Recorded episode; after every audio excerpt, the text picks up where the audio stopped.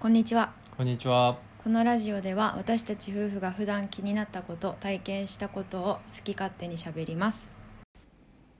はい。はいえっと今日は本の紹介です。はいえタイトルが中高年が切れるわけ。うんで著者が江本弘明っていう人で、うんえー平凡平凡写真書平凡なのねから出てますでこの人はえーっと今多分もう80歳ぐらいなのかなへうんであの心理学の博士えうんうん、の人が書いた本、だから結構ねあの心理学の知識とかも入っててねうんまあまあ面白かったかな、うんでえっと、まあ、どういう本かっていうと、うんうんとまあ、ざっといつも短く言うんだけどざっと流れでこの本がどんな感じかえなんかその中高年が切れるってうんなんかおじさんさうざいみたいなイメージあるじゃん、うんおじさんたちってなんかいつもイライラしてて文句ばっか言ってみたいなうんだそれの訳みたいなのが書いてあってであのあんまり俺そういうニュースを見ないとか見たことないうんちゃんと見たことないんだけどそのコンビニの行列待ちで切れるとかあの電車でなんか電車が台風とか人身事故で遅れてうんなんか仕方ない理由なのに、うんあの駅員さんにブチギレるとか,、あなんかなんかそういうのいっぱいあるじゃんレストランとか、ーうんうんでそういうのもあるしあとはその痴漢とかストーカーとかそういうのまで含めてうんうんでその痴漢とかって切れるとかじゃない感じがするじゃん。で切れるってこうわーっていきなり怒り出す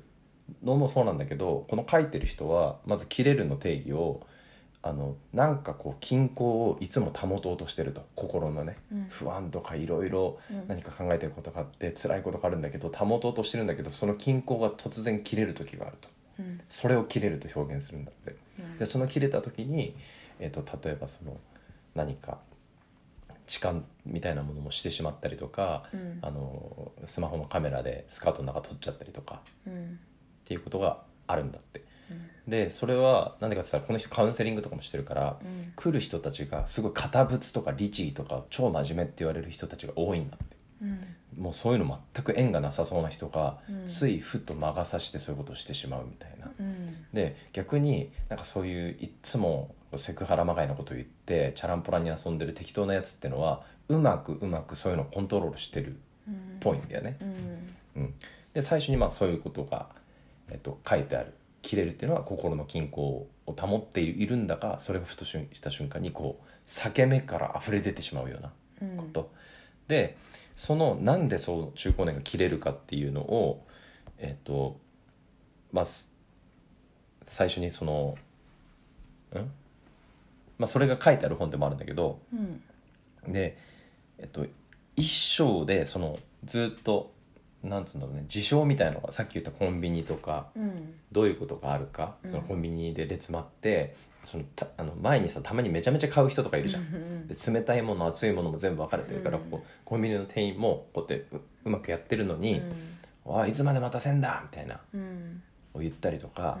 あのでレジまで来たら「なんで仕事できねえな」っていう言葉を浴びせたりとか、うんですごい嫌なんだってコンビニで働いてる学生とかは特に。うんうんでなんか聞くと中高年がやっぱ多いと。うんでその台風とかもさあの本音で言ったら台風来ても台風なんか操作できないし、うんいつ過ぎるなんか分かんないわけじゃんなのにいつとか言えとかうんそういうことがあってでうん暴行の件数もすごい多いんだって1年間で今でも800件ぐらい起きるんだって、うんそのぶん殴ったりすることが、うんでそのなんかパーセンテージも40代50代、えー60代うんと大体そこがあの、まあ、60%から70%ぐらい占めるらしいのねへーで20代は15%とでも俺それ聞いた時にだから15年多いの間違いないんだけどでもなんか10歳区切りで 10, 10年区切りでいくと20代も結構やってねえかって思ったんだけどうんわかるなんかろ45405060をひとまとめにするからああひとまとめにしてその数字そうで405060は全部20%ぐらいなのねうんであの20代は15%なんだけど、うんまあ、確かに少ないんだけどうんあの800人で計算したら大体40人違いぐらいなんだよ、うんまあ、うんと一瞬ちょっと思ったのはまあ置いとき、うんでで次その2章で、まあ、2章3章って続くんだけどなんかそのえっとなんつうんだろうなこう中高年がどう人生を考えてるかとか、うどうどう中高年に入っていくにつきこう人生のことを考えるあのうん考え直すとかそういうことが書いてあって、うでん次の3章でこんなはずじゃなかったと若い時はこうでで時代が流れにつれてこんなはずじゃなかったもっと自分はこうなってるはずだったみたいなこうふつふつとした後悔みたいなものが書かれてて。うんで4章に入ってそのちょっと心理学的にこの衝動とか不安とかっていうのをこう分析してるわけねそうのん二重人格のことを書いてあったりとかうんで5章で家族家でなんかなんだっけ旦那元気で留守がいいみたいなうん言葉あるじゃんうんあんまうちら馴染みないような言う葉んその、おおえっと、妻のひ妻奥さんたちがんマジで言ってると冗談のはずだったんだけど今はもうマジで言っていてで旦那さんもすごい家に帰るのがしんどいで奥さんと娘子供たちは帰ってきてほしくない、うんみたいなそういうのから始まりいろいろ書いてあるねうんで6章で対処法切れないためにはみたいな答え書いてあるんだけどうんまあそんな本ですね。うん、でまあんなんつうんだろうな全体的にその中高年がきついんだけどうーんなんかねこう元気とかもなくなっていくんだって体力とかでうんシワが増えて髪が白くなって。うんでそのさっき言ったように若い時はやるぞって言ってがむしゃらに働いてどんどん成長していったりとか褒められたり給料も伸びていったりしたんだけどうんでももう全然伸びなくなってくるその日本の経済の関係もあって給料は伸びないしあのなん自分の成長も感じられないで体力も衰えてくるお酒飲んでも気持ちよく酔っ払えないうんでしかもあの今の時代あの部下に気を使わなきゃいけないうんすぐパワハラとかになっちゃうからうんマジできついんだってうんでまあその給料も上がらないでそれ古いっすよってよく言われるうんで時代についていけないあのコンピューターできないでも若い時に言うこと聞いて休みも取らないでがむしゃらに働いてきたのになんでこうなんだろうで今から人生を切り返さなきゃいけないのかとか給料削られたりリストラされたりとかでそういうこんなはずじゃなかったでそういう時になんか今の時代は、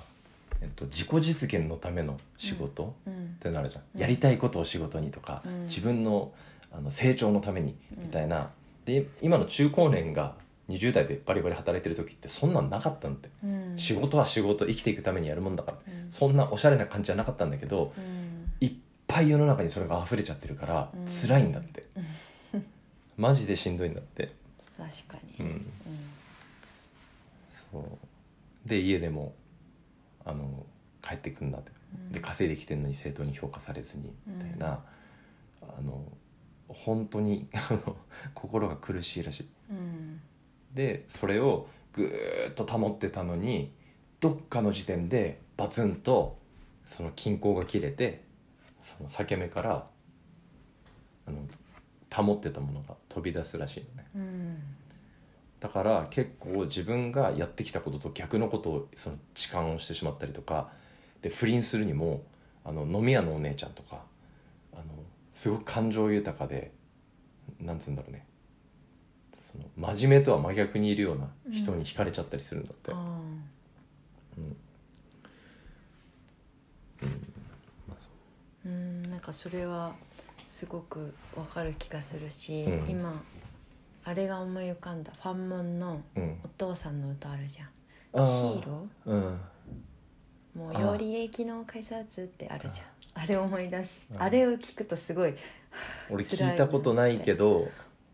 あそれお父さんの気持ちを歌った歌なのあの「お父さんありがとう」っていう、まあ、歌あいっつももう満員電車にこうあー揉まれて揉まれてああお仕事毎日してみたいなだから正直そんな思ってるやつあんまいないんだけどお父さんがそうやって思われたい理想の、ああまあそうかもしれないねまあ、もちろんそうやって思ってる家もあると思うけど、まあ、少ないんだろうねそうねだからこう感動する曲になるのかもしれないけど、でこの人がこのあの誰だっけ江本弘明さんがうんこの本を書いた、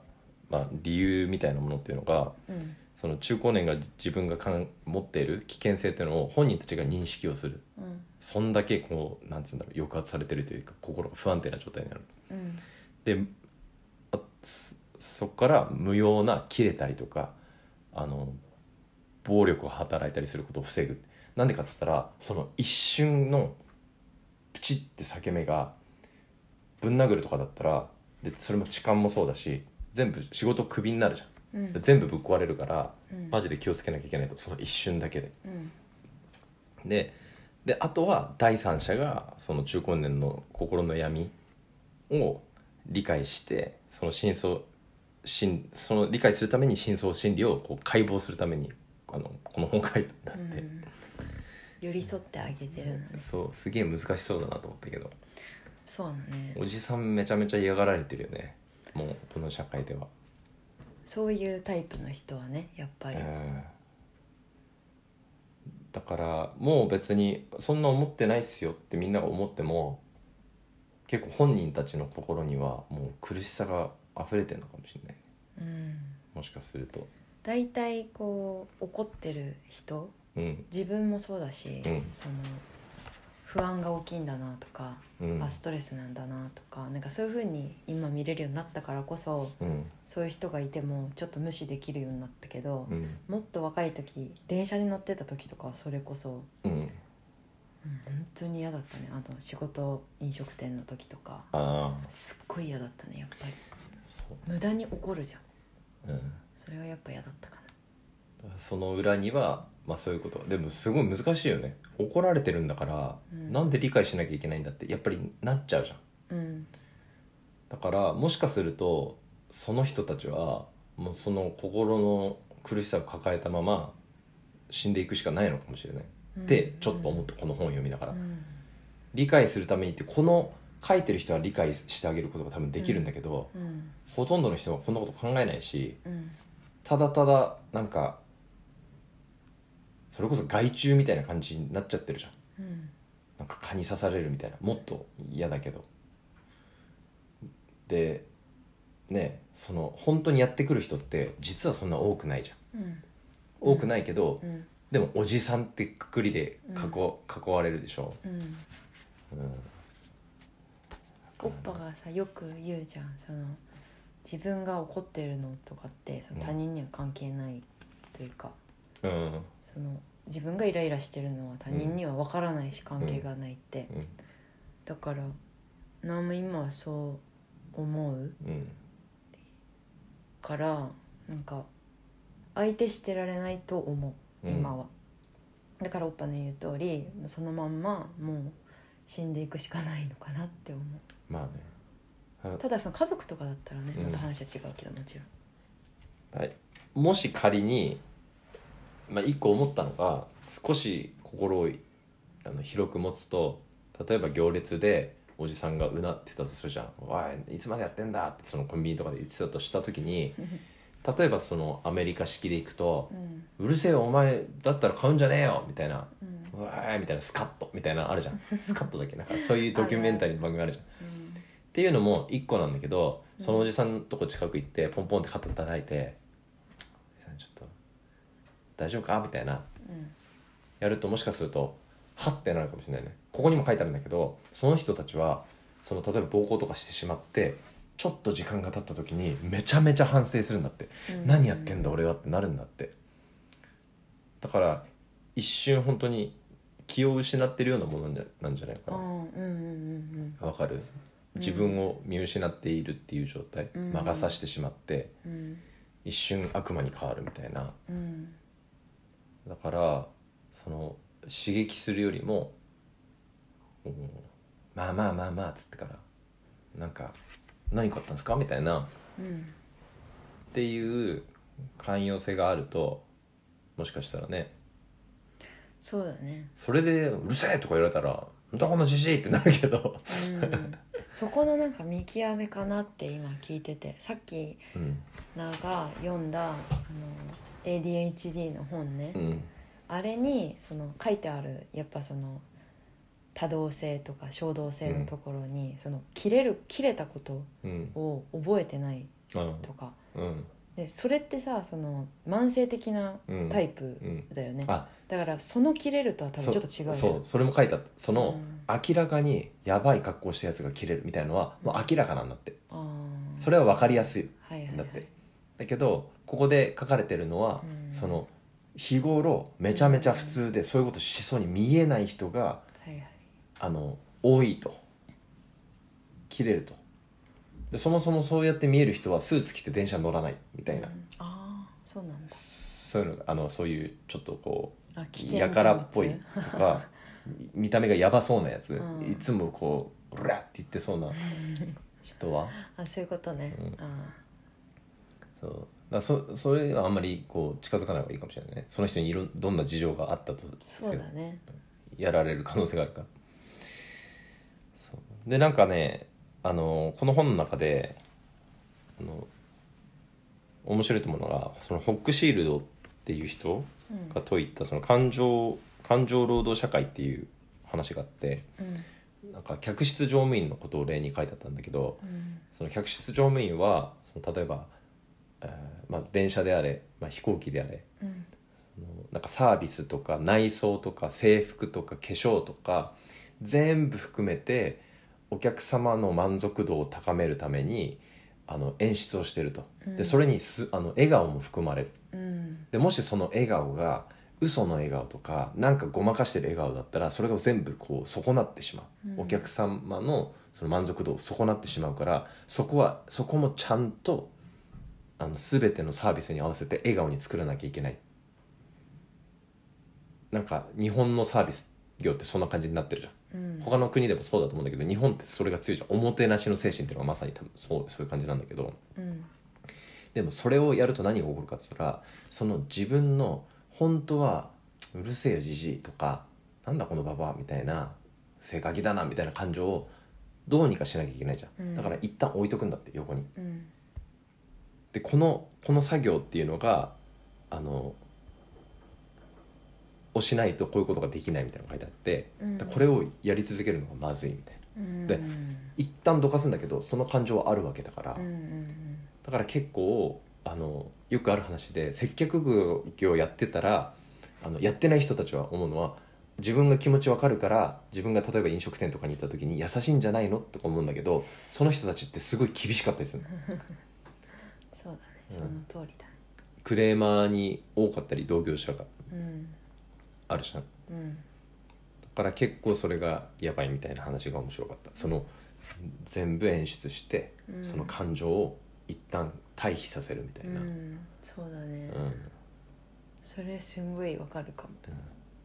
あとモンスターペアレンツのこととかも書いてあってうんもうすもう今すごいんだってそのサッカーの試合にうちの子供を出せっていうのはあの一般的なところから大学もすごくてなんでこんなに一生懸命勉強したのに単位くれないんですかうちの息子にっていうんだってへー授業が悪いんじゃないですかみたいなうんあのあの先生やめさせてくださいみたそういなんなだ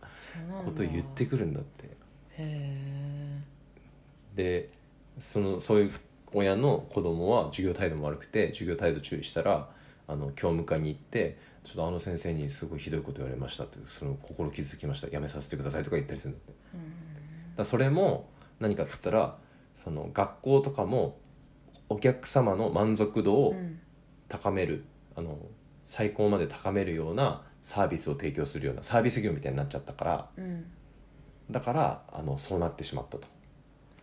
そうだね確かにさ大学で私立と、うんまあ一応公立とうん勤めてたけど、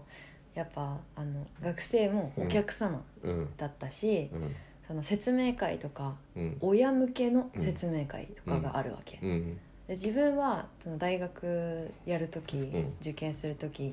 一切親関わらなかったから、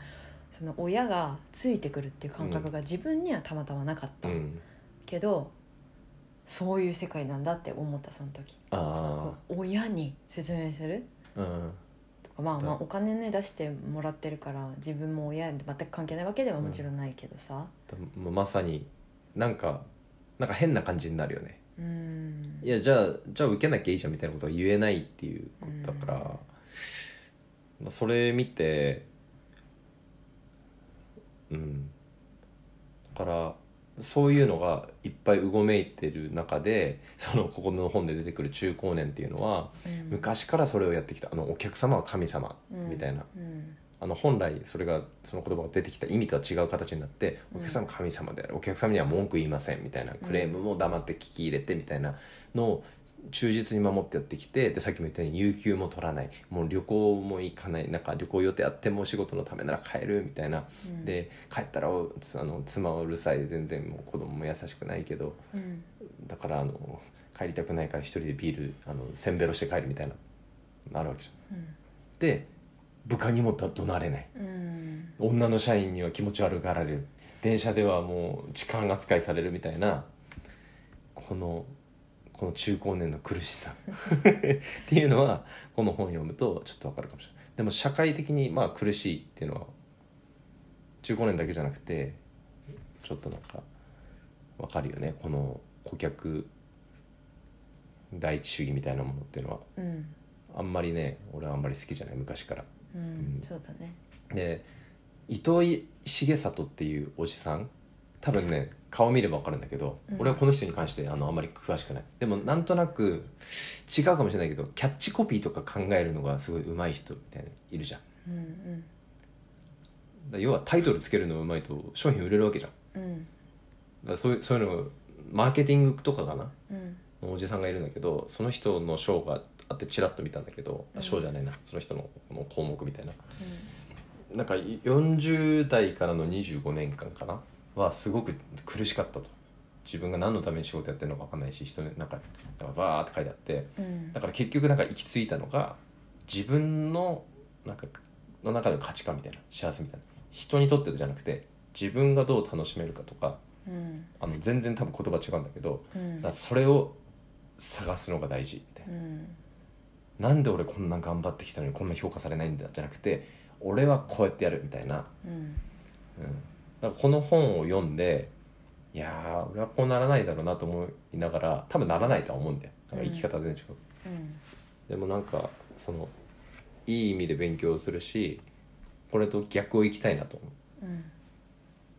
だからやっぱりこう自分の中での幸せみたいな自分の中での価値観みたいな別にそれは社会とか周りにとって何の意味を持たなくてもいいっていうのはあのこの本読んであのさらに大事にしたいなと思った。うんそうだねうんねやっぱこう中高年になってもこう生き生きしてる人になりたいと思うのねそうなんかね俺も体力つけときたいよねここで言う、それで元気なくなっちゃうんだったらねそう体力はもう間違いないじゃんそのうん旅行とかも好きだし、うん体力はもちろん必要だしやっぱりその仕事をしてるかもしれないじゃん、うん何かわからないけうど、ん仮にそういう人と関わって仕事する場合にこうストレス人間がいるとさ、うんおこ怒るじゃんうん少なからず、うんそこでそのそこでその対処っていうのがそのよちょっと横に置いといてに仮になったとしても、うんそれを週末にどうこう自分の好きなことに没頭していいおそれ書いてあった対処法に俺今日対処法言わなかったんだけど あ本当役に立たねえなと思ってなんかでもさ釣りを釣りが好きとかさ登山が好きとかさ、旅行が好きとかさ、うんやっぱそういう人たちはさなんかでまたねそれやる人たちがね余裕があるんだよまあねさ確かにそあれはのお金だけじゃなくて精神的な精神的な能力っていうのもあるじゃんあるあるある知能とかもあるし、うんなんか見てるとねたただ時間と金だけある人ももちろんそれはねあの要は仕事してないわけだからほぼ、うんあるんだけど仕事しながらやってる人はやっぱねそれもね本当にその分かるというか、うんあのそうなんだよねその不安要素がさ強ければさ、うんそういう余裕ってなくなっちゃうじゃんどうしても、そうそうだだから結構この本読んだ時にここの対処法を見て一呼吸置くとか書いて あるねめっちゃそのそれまですげえ面白かったのに最後一呼吸置くとかででもその次が怒りを鎮めるセルフトークといきなりなんか安い自己啓発本みたいになってなんかそのあのなんか自分に対して大丈夫大丈夫みたいなのを言えってことなの、うんうん それできたらさみんな落ち着けるわけじゃん、であとはまあ価値観を棚上げするそのこうじゃなきゃダメだっていうのを、だもう全部なんか無理そうなことを書いてあるのねそうなんだよね余裕がある人ができることだもんね、一呼吸置くとか、そうなんかでストレスコピーココーピングっうんていうのがあってさっきのその気分転換とか、うん釣りとかねうん、そういうの書いてあって、うん、いやそういうのができる人しかこういう本は読まないからどうせ、その通りなんうだよね、んそうそれやってる人が多分読んで読むよねそうそうそうでそのほとんどの人たちが自分が切れるわけないと思ってるからうんある日突然切れるんだからだからだから結構これ 読んだ時に、まあ、この問題は詰んでるかなって思ったうんだその通りかもしれない、でも本当にまあ大変なんだなっていうのはだからたまに聞いてやってもいいんじゃない1年に1回ぐらいその辛さをでちゃんとツッコミも入れなきゃダメそれ以上言ったらもううざいっすよっつってうんでも楽しい話しましょうよとか遊びに行こうよとかセクハラはダメだよとか まあねみんながセクハラするわけじゃないからねやっぱ家族が大事だねそう確かだってもうさ会社辞めてそのなんか田舎移住とかさにうんししてもいいってなった時にさ奥さんが「いいよ行こう」って言ったらさ、うんいいじゃん、うちの奥さんで すねうちの奥さんですねね、そういうことじゃないやっぱ家族とか自分のさ近いも人うそれもう全部あれだからね詰将棋だもんねだからそれが無理な人たちってことでしょ奥さんに「でもまあ気持ち悪いあっち行ってよ」みたいな「旦那は留守で元気がいいからね、あの金だけ持ってこい」って話じゃんうん、でコロッと行くとかでしょ、ああそうねあの介護させるなと、そうそうそうまあ、なんで結婚したん結婚したんって感じだよねだから仲良くしようねそうだね、うん仲良くしましょう、面白いね、うん、今日そうだね今日お互いに読んだ2つの本結構面白かったのか、うんそれともうちらがこれもう合わせて10冊超えたよね、超えた超えたうん、何冊か分かんないけどうんあそちょっとずつこうなんかこう要領掴んできたそうちょっと喋りすぎちゃってるけど、あ本当だうん、まあ100冊ぐらい目指してやっていきましょういけそうたまにはこういうね難しめのちょっとだけ難しめの本読んでみるのもいいかもしれないねうん、まあ、対策さ、うんしょうもないのあるあるじゃない本当に最後のちょっとさい最後の章ペラってさマジでいやーそれができたら苦労しないよっていううん対策しか書いてなくない大体そうだからないだからも うだって俺これ読んで最後のあのそこ知りたいわけじゃんうんだから本当にこれであなたも英語が喋れるみたいな本と、うんうん見てで後書きももう本当二2ページぐらいなの、うんもう疲れ切ったんじゃないこの人そういうのこの人が中古思ううんめっちゃここうん最後切れない心の作り 方っていやほんとねあるあるだと思うでこのトピック研究すれば研究するほど多うん分どんどん暗くなると思う、あうん闇だね